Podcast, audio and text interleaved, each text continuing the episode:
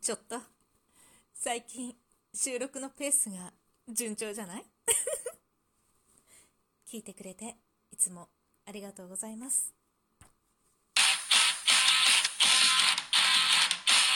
今日もなるようになるさ。皆さんこんにちは。アラフォー母ちゃんこと冬木玲です。この番組は私冬木玲が日々思うこと、本の朗読や感想など気ままに配信している雑多な番組です。今日はお返しトーク。無駄話をしないうちに始めようと思う。いつもさ、こう、お返しトークをすると言いながら、いろんなどうでもいい話をいっぱいしちゃって、お返しトークちょっとしかないよねって思ってるから、今日は、しょっぱなから読む。大五郎さんからいただきました。こちら、10月のサンクスギフトを盛りだくさんでいただいております。ありがとうございます。お久しぶりです。素晴らしい旦那さんですね。きっとレイさんの気持ちが通じたんだと思います。僕もいつか奥さんとアーチェリー行ってみたいなと思いました。そうそうそう。これ、10月だから、子供の文化祭の時にね、アーチェリーをやりたいなと思ってたら、もう旦那がこう、当たり前のようにアーチェリーに連れてってくれたっていうかね、言ってないんだけどね。自分が行きたかっただけなんだけどさ。で、アーチェリー体験をしたっていうね、話をしたと思うわ。なかなか楽しかった。なんか来年も行こうかな。来年まだ一応娘もいるし、こう小学校のね。だから、こう一緒について回らなくてもいいかもしれないけど、でも一緒について回る。多分一緒に行く友達がいないと思うんだよね。息子の学校にね。だから、一緒について回れるかな、まだ、と思うからね。そして、えー、っと、あ、続きですね。あ、双子は元気で、長女は両手を支えてあげての歩行練習を始めました。僕と長女が向かい合って両手をつないで練習してると、その下を次女が喜んでトンネルのようにハイハイでくぐってくれたり、と、毎日大変だけど楽しい日を送ってます。またお便りしますね。ありがとうございます。そう、楽しいよね。今がとってもいい時期だよね。子供ってさ、この1歳前後のさ、なんかもう可愛らしさってもう半端ないと思うの。もう男女ともに。男女ともにめちゃくちゃ可愛いって思えるのって、もうここが最後じゃない？そんなことない？いや、いつでも可愛いよ。子供何歳になっても可愛いけどさ、めちゃくちゃ可愛いよ。だけど、違うの。もうなんていうか、魔法がかったみたいに、めちゃめちゃ可愛いよね。もうなんかこう、なんだろうね。もう本当に不思議な時期だなって思う。なんかさ、こう、すごい大変だった時期がちょっとこう過ぎ去って、次の、なんかこう、2歳のさ、大変になってくる時期、時期がバッて出てきてさ、もう自分で自分でみたいになってくる、その時期の間？ここが最高に良かった気がするの。なんか、1歳前後の頃って、我が子を天才だって思うことが一番多い時期だと思うんだよね。もう何やってもすごいみたいな感じになってさ、もう歩き出したら歩き出したらまた大変なんだけど、この立った、歩いたみたいなさ、あの感動がさ、なんだろうね。もう歩くのってさ、こう、当たり前に歩いてるじゃない自分とかも。だけどさ、こう子供が一歩踏み出した時のさ、あの、もう、もう何とも言えない感動っていうかさ、あれは一体何なんだろうねって思う。今思い返しても、すごい幸せになる。いいね。楽しんでください、育児。ありがとうございます。そして、次は、ただの QA さんからお便りいただいております。こちら、えー、っと、11月の収録の日のお礼のお便りですね。美味しい棒とともにいただきました。収録の日、参加ありがとうございます。2、3日に1回あると思います。僕も早すぎてびっくりしています。だよね。あるよね。なんかあまりにも早すぎて12月は私は飛んでしまってたみたい。みんなの収録が上がったのを見て気づくというね。そういえば、みたいな。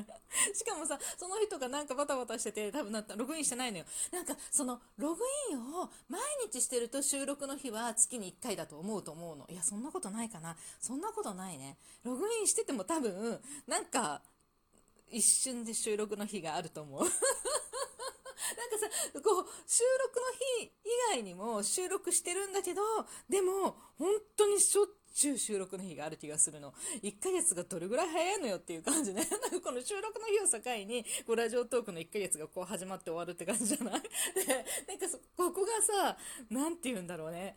この間ね、私さ、ついこの間、収録の日を飛ばしちゃったって思ったわけよ。で、思って、あ、しまったなって思って、その思いが終わらないうちにも収録の日が来てるの、次。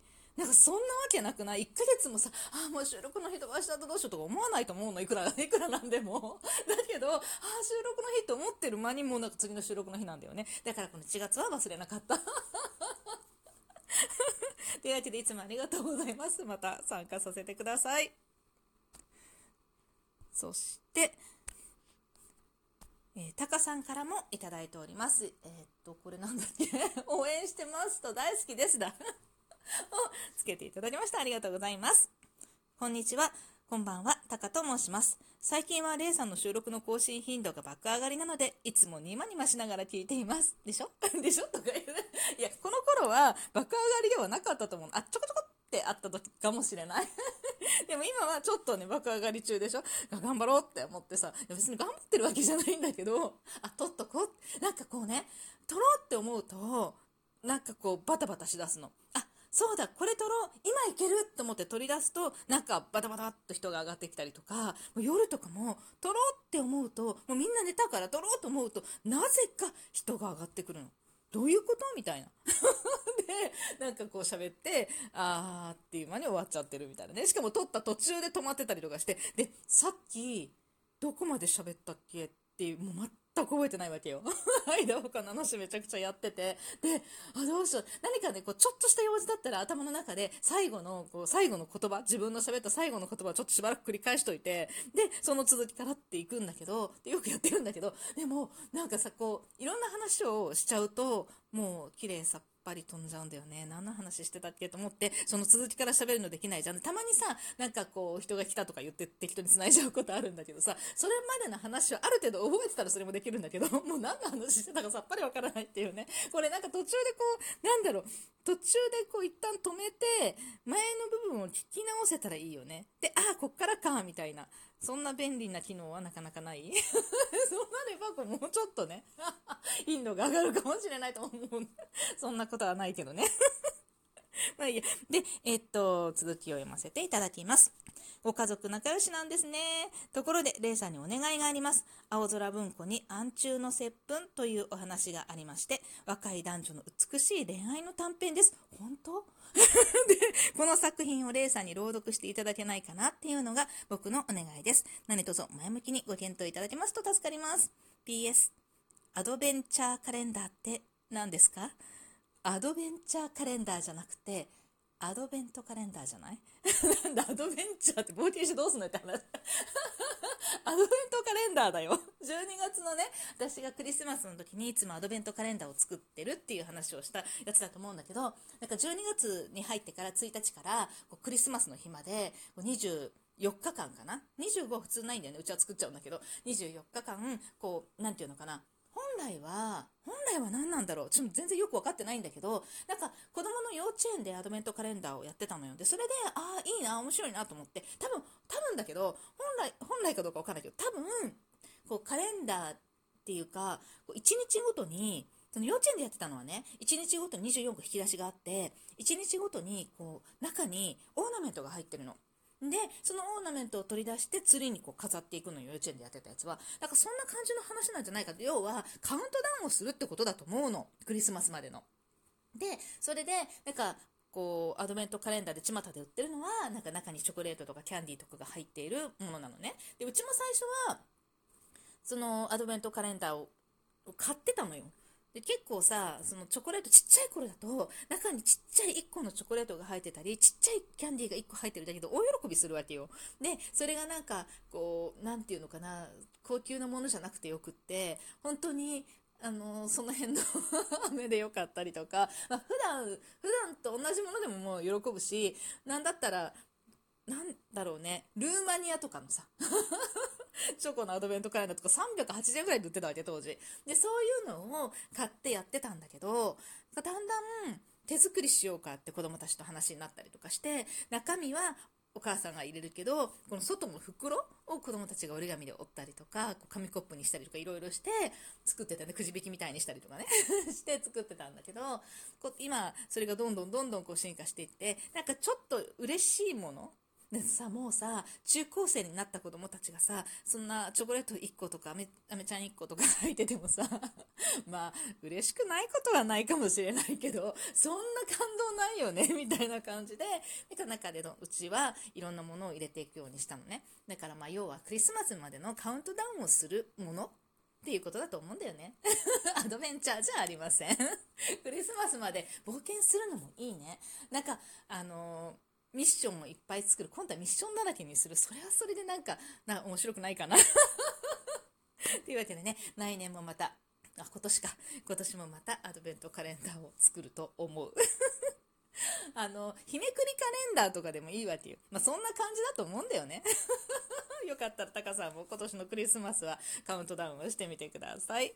そして、アンチュの接吻、モーリス・ルベルのアンチュの接吻だと思うんだけど、そうか。美しい恋愛の短編？